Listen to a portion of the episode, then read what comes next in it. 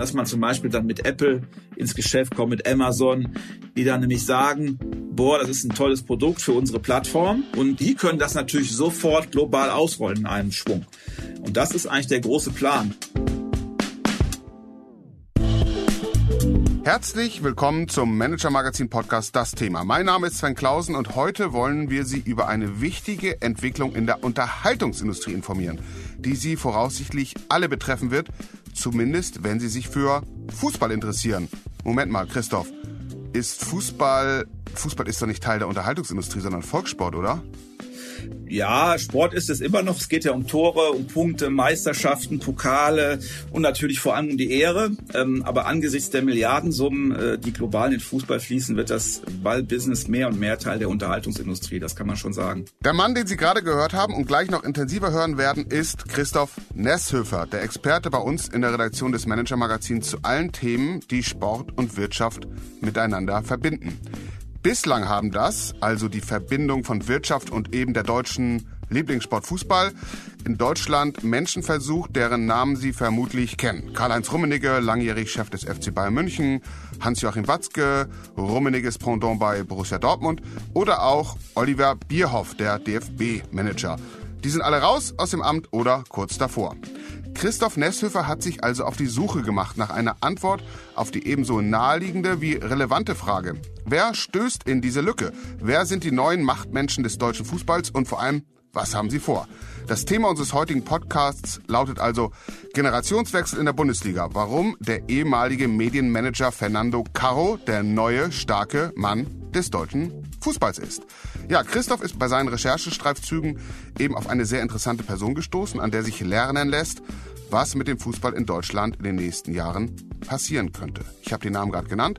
Fernando Caro, der starke Mann der derzeit stärksten Fußballfirma Deutschlands, Bayer 04 Leverkusen. Deswegen freue ich mich sehr, dass Christoph heute Morgen Zeit hat. Sie haben ihn schon kurz gehört. Guten Morgen, Christoph. Guten Morgen, Sven. Ja, Christoph, Bayern 04 Leverkusen ist die Mannschaft der Stunde im deutschen Fußball. Am Dienstag ist sie ins Halbfinale des DFB-Pokals eingezogen. Sie ist Tabellenführer. Am Samstag kommt es zum Spitzenspiel gegen Bayern München. Fußball Deutschland redet über den Mittelfeldstrategen Florian Wirz und den alerten Chefcoach Xabi Alonso. Und du redest von Fernando Caro. Warum?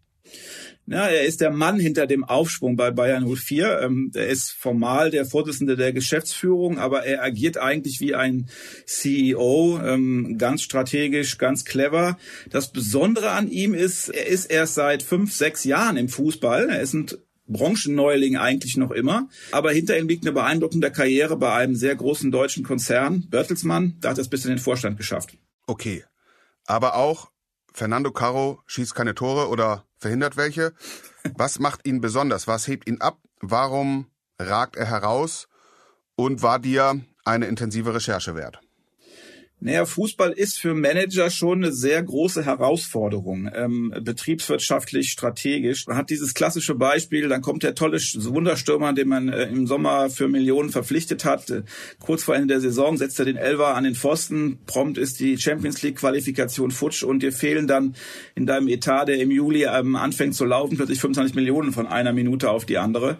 Ähm, das gibt es in dieser Dramatik in nicht vielen Branchen, sage ich mal. Und Manager müssen halt versuchen, mit diesen Unwägbarkeiten umzugehen, indem sie das strategisch clever führen. Gutes Management eines Clubs sorgt nicht automatisch für Sieger auf dem Platz, aber ein professionelleres Management kann einen Beitrag leisten dazu. Und ähm, was Herr Caro bei Bayern 04 macht, ist eben, dass er diese Fußballfirma Stück für Stück professionalisiert mit seinen Erfahrungen von Bertelsmann. Also er hat Bayern 04 eine kräftige Portion Bertelsmann-Management verordnet und funktioniert im Moment ganz gut. Mhm. Dieses Management von Unwägbarkeiten, das du beschrieben hast, äh, extrem ausgeprägt im Sport, im Fußball, aber natürlich was, was äh, eigentlich alle Managerinnen und Manager in allen Branchen mehr denn je gerade beschäftigt, beschäftigen äh, muss. Wir haben hier an dieser Stelle auch häufig über die makroökonomischen Unwägbarkeiten, die geopolitischen gesprochen. Insofern lehrreich mal zu gucken, was Fernando Caro macht. Hast du Beispiele für dieses erfolgreiche Management? Ja, da gibt's jede Menge. Ähm, ich würde mal den, die Überschrift nehmen. Er hat vor allem ähm, ganz viel Aufwand betrieben, um den Club, das Unternehmen zu einem Team zusammenzuführen. Im Fußball ist oft so, dass die Fußballclubs eigentlich zwei Firmen einer sind. Ähm, die eine Firma ist alles, was um die Profimannschaft passiert, also die, die Spieler natürlich, die Trainer, die Betreuer. Das ist aber eine sehr abgeschlossene, extrem gut honorierte äh, Teilfirma. Und dann gibt's noch den Rest der Leute in, dem Unter, in, der, in der Fußballfirma im Unternehmen, die sich ums Marketing kümmern, um die Spieltage und so weiter. Das sind oft mehr Leute als um die Mannschaft herum sind, aber die machen ihr Ding ziemlich unabhängig davon. Und das ist natürlich ein Riesenproblem für jemanden, der die Firma insgesamt leitet. Und Herr Caro hat sehr viel investiert, um Teambuilding zu betreiben. Er hat die Unternehmenskultur verbessert, daran gearbeitet, die Belegschaft geeint, interne Kommunikation verbessert, um alle mitzunehmen. Er hat die Ziele höher gesteckt. Er sagt jetzt offen, dass Bayern 04 mal wieder einen Pokal gewinnen möchte und nicht immer nur Dritter sein möchte oder Vierter oder Zweiter. Ähm, er hat Personalentwicklung eingeführt, das gab es vorher auch nicht. Das wird sogar mit Spielern gemacht, weil er sagt, äh, man gewinnt Spiele eben nicht nur mit guten Beinen und Füßen, sondern eben auch mit dem Kopf.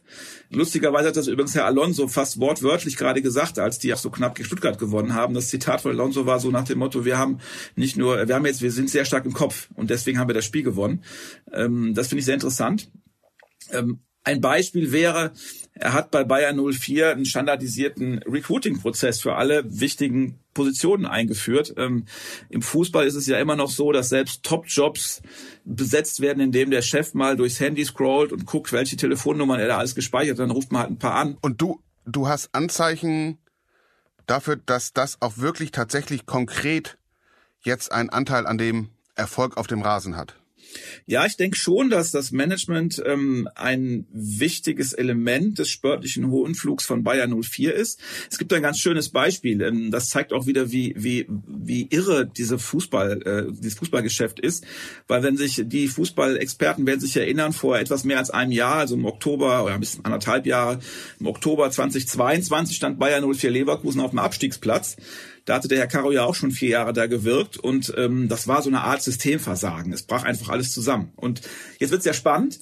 Was macht der Manager dann? Äh, was lernt er da draus? Und ähm, ich glaube, Herr Caro hat dann gelernt, dass es auf ganz kleine Dinge in so einer Fußballmannschaft ankommt, dass die funktioniert dass die nicht unbedingt immer die allerbesten Spieler haben muss, aber dass die Mannschaft, die Hierarchie muss funktionieren, du musst eine gute Mischung haben von erfahrenen und jungen Spielern und natürlich auch ein Trainer, der die dann zusammenfügt. Und ähm, das war damals eben nicht der Fall, weil man auf die bestimmte Dinge nicht geachtet hat, unter anderem auch darauf, wie groß die Disziplin der Fußballer ist. Also die kamen halt mit einigen Sachen durch damals, die professioneller Lebensführung nicht unbedingt äh, entsprechen.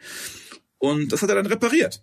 Ähm, er hat zum einen den Xabi Alonso geholt als neuen Trainer. Das ist natürlich ein Weltstar im Fußball, der aber von seinem ganzen Charakter jemand ist, der extrem nüchtern ist. Man sieht ihn ja auch selten lachen in der Öffentlichkeit. Jetzt am Dienstag hat er mal gelacht, aber ganz nüchterner Typ, der extrem auf Disziplin und professionelles Verhalten achtet.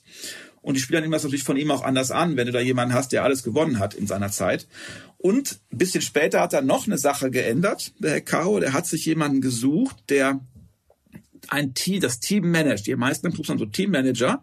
Das heißt, jemand, der darauf achtet, dass die alle ihre Termine wahrnehmen, die sie haben, der die praktisch organisiert.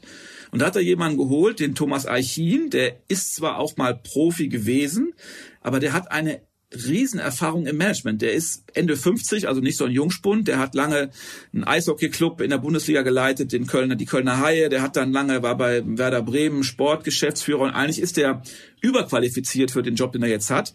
Aber der Caro wollte einfach jemanden haben, der managen kann, der strategisch denkt, der genug Autorität hat, sich nicht mit den Spielern ankumpelt, wie das viele andere machen, wenn die jünger sind, der Regeln setzt, führt und zwar direkt auf dem Platz, neben dem Platz in der Kabine. Und das mhm. hat er geschafft. Mhm.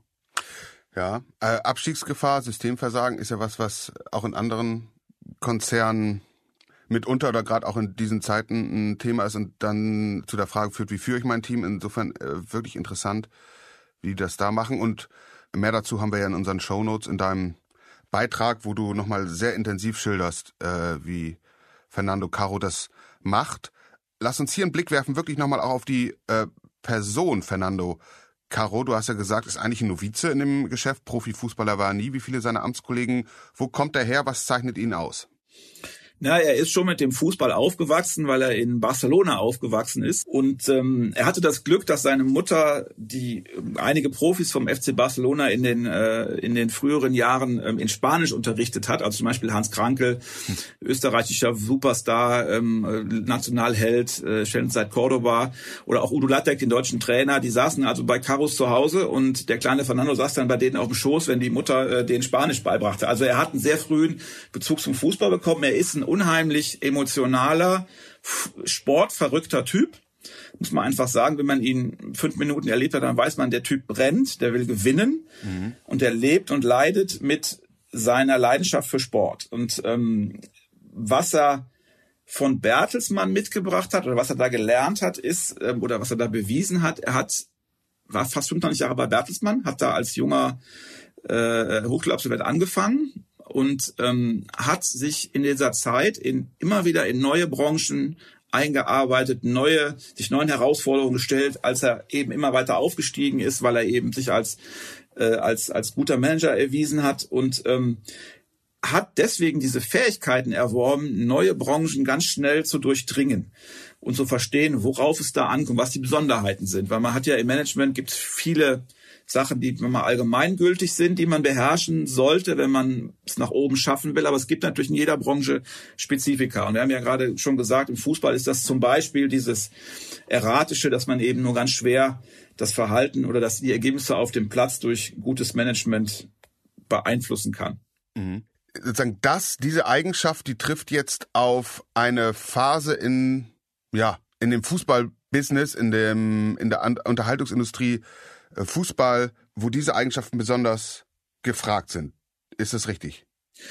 Ja, der Fußball professionalisiert sich immer weiter. Das geschieht natürlich unter Druck. Der Druck kommt von den großen Clubs, die immer größere Investoren anziehen, und diese Investoren stellen ganz andere Ansprüche an die Clubs. Also dieses, ähm, man verwaltet so ein bisschen den, den Verein und guckt, dass man genug Geld hat. Und als ansonsten guckt alle nur darauf, wer links außen spielt und ob die Viererkette die richtigen Bewegungen macht. Das ist halt vorbei.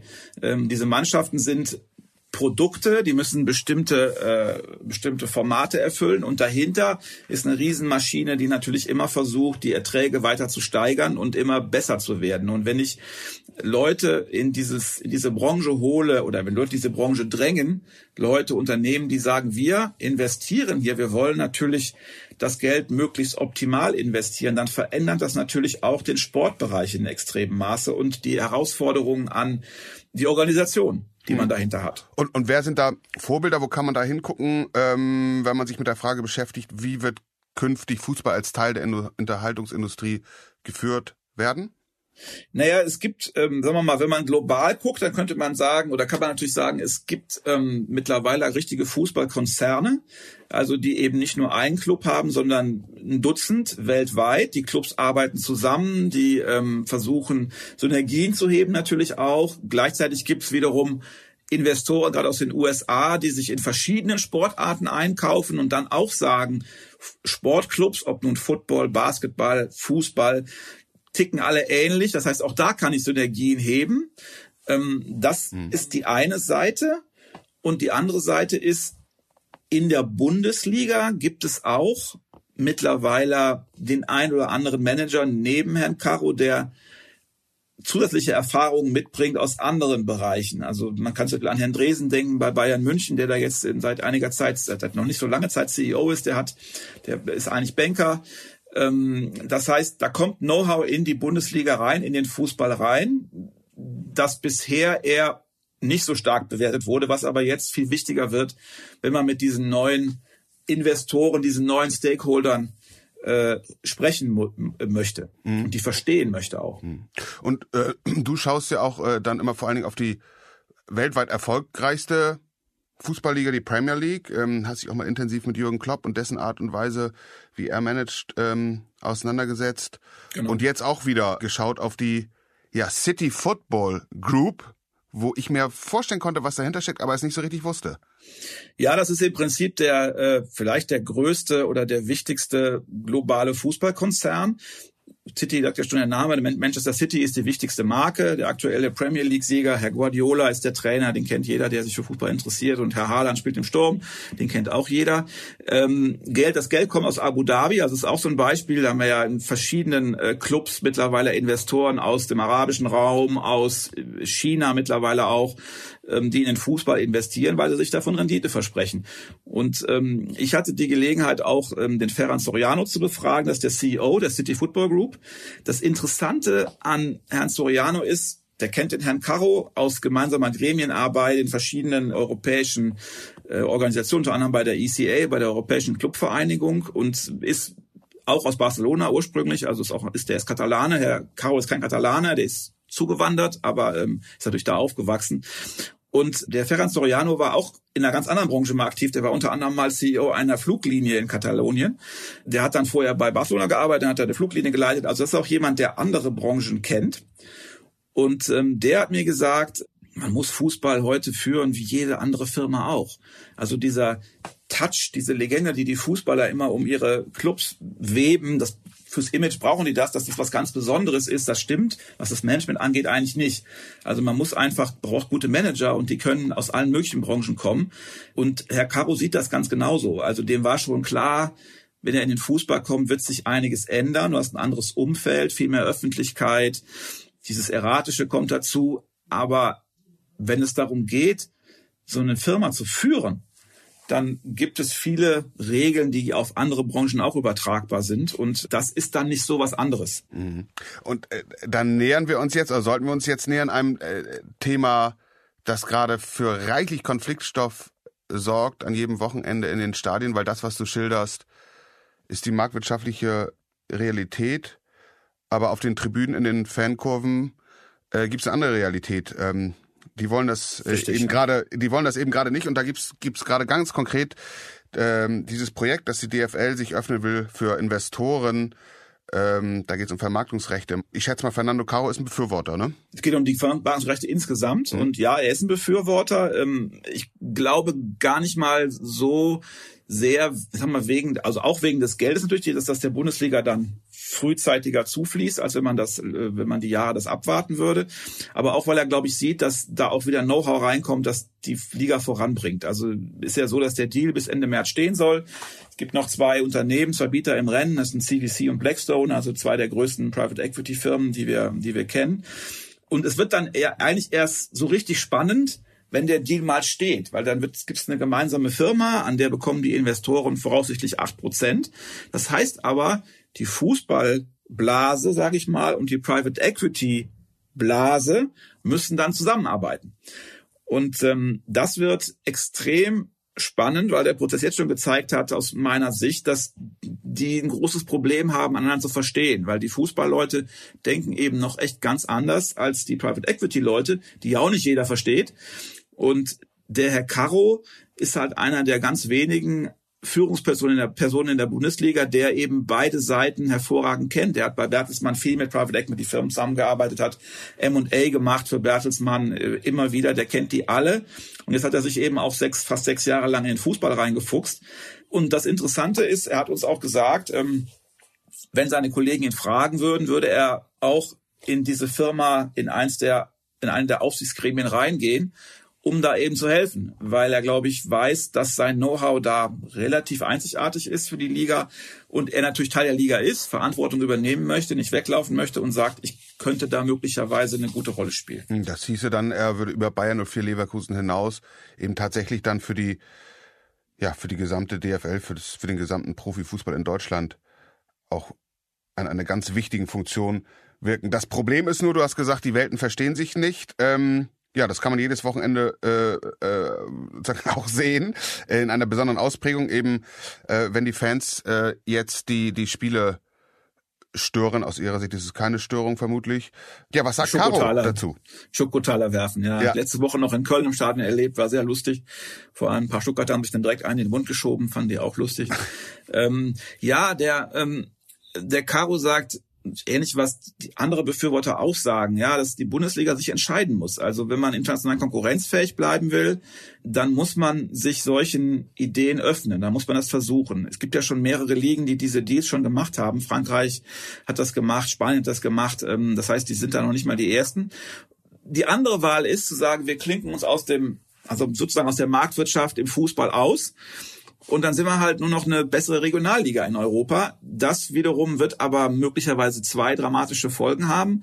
Äh, die eine Folge ist, dass möglicherweise die erste und die zweite Liga auseinanderfallen könnten. Die sind ja bei uns in der DFL noch gemeinsam organisiert. In anderen Ländern sind die längst getrennt, weil die Interessen so krass unterschiedlich sind. Ähm, und treibende Kraft sagen wir mal, der, unter den Gegnern dieses Deals sind schon auch viele Zweitligisten, weil die eben glauben, wir können da nicht viel gewinnen. Und das ist nur was nur gut für die Großen. Die zweite Spaltung könnte drohen, wenn wir so eine, sagen wir mal, Regionalliga hier hätten, wo dann Schalke gegen Frankfurt spielt, ja, wenn Schalke wieder aufsteigen würde, dann interessiert das die Schalke und die Frankfurter und sonst halt niemanden, weil dann keine Profis, keine tollen Spieler spielen. Dann würden sich natürlich Clubs wie Bayern oder Dortmund sagen, das ist hier nicht unsere äh, Kragenweite, da haben wir nichts davon. Ähm, dann gehen wir lieber und spielen bei der Super League mit. Das Thema gab es ja schon länger, gibt's ja schon länger, ist jetzt einmal gescheitert. Das heißt auch nicht, dass es nicht wieder hochkommt und spielen dann gegen die anderen Investorenclubs. Und dann haben wir mit der Bundesliga nichts mehr zu tun. Und dann können wir uns vorstellen, wie das wäre, wenn Bayern, Dortmund, wer weiß, vielleicht Leverkusen, die werden das sagen, die haben ja alle gesagt, sie machen da nie mit, aber wenn das wirtschaftlich nicht mehr tragbar ist, weil die Bundesliga so verzwergt, dann werden die das machen. Mhm. Und dann sind die weg aus Deutschland und spielen dann noch europäisch. Mhm. Die Gefahr besteht auch. Äh, wie, ist denn da gerade die Gefechtslage? Wird der Einstieg der Investoren kommen oder, oder wird er noch scheitern? ja, das hängt immer davon ab, wie man fragt. Also mhm. an sich hat die DFL das ja beschlossen und das Präsidium der DFL, das sind im Endeffekt nur ein Dutzend, ein halbes Dutzend Leute unter der Führung von Herrn Watzke, haben ein Mandat, einen Deal abzuschließen. Das werden die nach allem, was wir wissen, auch in den nächsten sechs Wochen tun. Also bis Ostern sollte das eigentlich stehen. Die Frage ist aber, und das sagen mir auch viele, selbst die dafür sind, was passiert dann? Wie groß wird die Opposition sein, der Fans oder auch der und auch der Manager, die das nicht wollen oder der Clubchefs? Kann die DFL dann einfach sagen, wenn es eine Riesenwelle gibt gegen den Deal, äh, wir machen es trotzdem? Also man muss sagen, im Fußball ähm, sind relativ viele Manager auch verhältnismäßig opportunistisch. Die haben so ein bisschen Angst vor den Fans. Die haben, äh, und wenn dann zu viel Gegenwind kommt, dann ähm, dann kippen die um. Also bestes Beispiel war bei der Abstimmung über den letzten Deal, als es gescheitert ist, also das Mandat ist ja schon zweimal gescheitert, die Verhandlungen, haben einige Clubchefs in bei der DFL gesagt, wir sind dafür. Und als dann abgestimmt wurde, haben sie dagegen gestimmt, weil sie nämlich Angst hatten, dass sie mit ihrem Votum dann in ihren Heimatvereinen äh, kritisiert werden oder dafür zur Verantwortung gezogen werden. Das ist schon ziemlich schräg, hat den, die Leute wie Caro auch extrem verärgert.